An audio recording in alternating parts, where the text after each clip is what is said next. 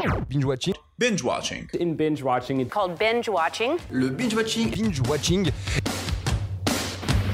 Quand on dit, on raconte pas sa vie. T'aimes bien les omelettes Tiens, je te casse les œufs. Écoutez Thérèse, je n'aime pas dire du mal des gens, mais effectivement elle est gentille.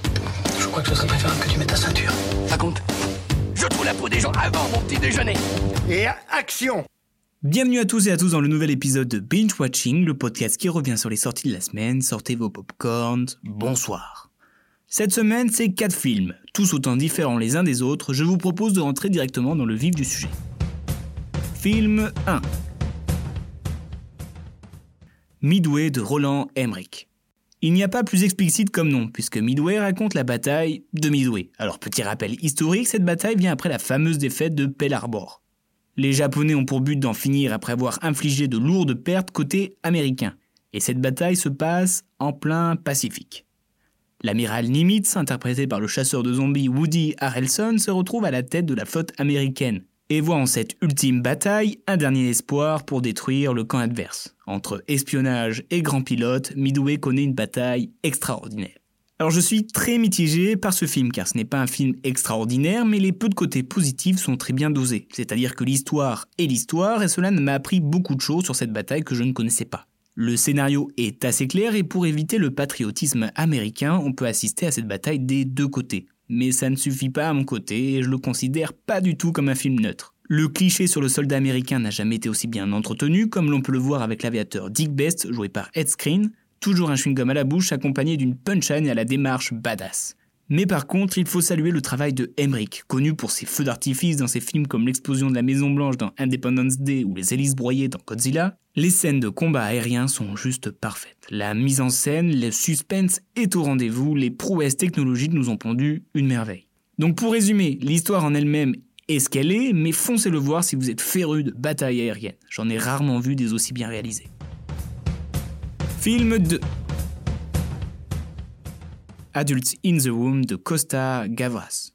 Après avoir passé du temps dans les nuages du Pacifique, dirigeons-nous en Europe pour ce drame politique qu'est Adults in the Womb. Lui aussi retrace l'histoire vraie qu'était et qui est encore la crise économique en Grèce. Nous allons donc suivre Yanis, nommé par Alexis fraîchement élu par le peuple grec, qui fonde de grands espoirs au nouveau gouvernement. Yanis va donc mener un combat sans merci dans toute l'Europe, officiellement et officieusement contre et avec l'Europe. Seul contre tous, il va essayer de sauver son peuple où les autres pays voient en lui une menace et vont tout faire pour que l'austérité de son peuple surpasse l'humanité et la compassion. Si vous aimez les films sur la politique, vous allez être servi. On a comme l'impression d'assister à une partie d'échecs grandeur nature. Les dialogues et la mise en scène est très propre, ce qui nous permet à nous, spectateurs, de nous comprendre au mieux cette crise que connaît l'Europe. Bon, il y a quand même une certaine prise de position, mais je ne trouve pas ça pour autant gênant. La performance de Christophe Loulis est très satisfaisante et il y a plutôt intérêt puisqu'on ne le suit que lui. Et je trouve ça d'ailleurs très intéressant le fait de ne suivre que lui, car on a l'impression d'être dans le cœur du sujet. On va apprendre en même temps lui certaines infos, ce qui nous amène à réfléchir en même temps. C'est très captivant. Puis je trouve la façon de conclure assez originale. En effet, ça ne finit pas par un ultime dialogue, mais par un sorte de ballet très métaphorique, ce qui donne un côté ironique sur la situation.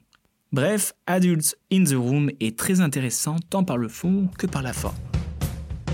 Film 3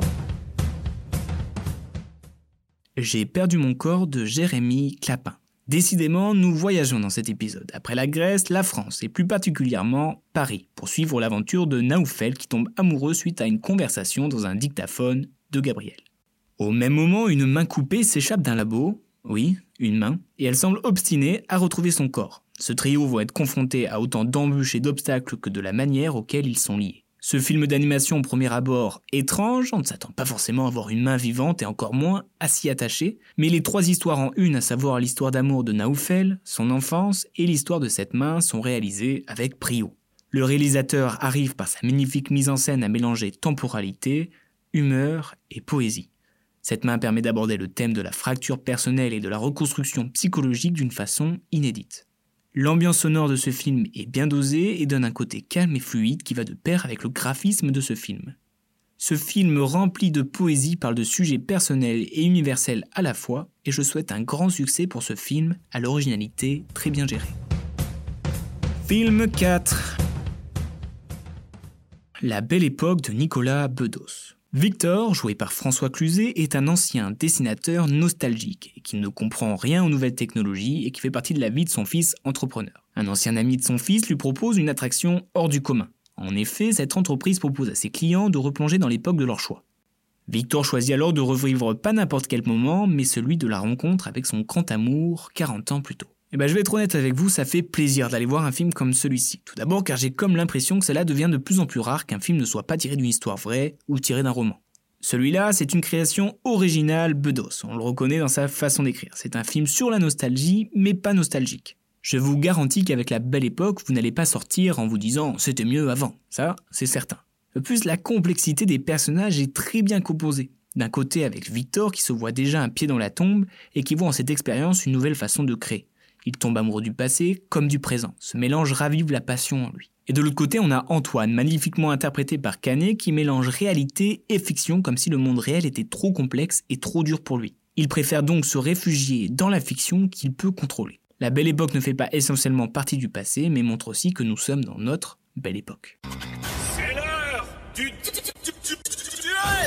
pour ce qui est du classement, je mettrai en quatrième position Midway, mais reste un très bon film pour ses scènes d'action. Viendrait après le drame politique actuel Adult in the Room. Puis je vais pas vous mentir, ça a été très compliqué de différencier les deux. Car ça reste deux belles pépites et je mettrai donc le film d'animation J'ai perdu encore en deux et La Belle Époque en un. Et ça aurait été l'inverse que ça aurait été normal. Binge Watching c'est terminé, la Sprint Pro il me semble qu'il n'y a pas énormément de films, mais nous restons dans l'historique avec l'affaire Dreyfus ou Le Mans 66 et un film où nos jours sont comptés.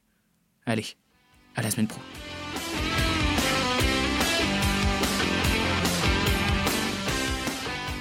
Je respecte ton avis, mais en tout cas, c'est pas le mien, donc c'est pas le bon. Tu vois ce que je veux dire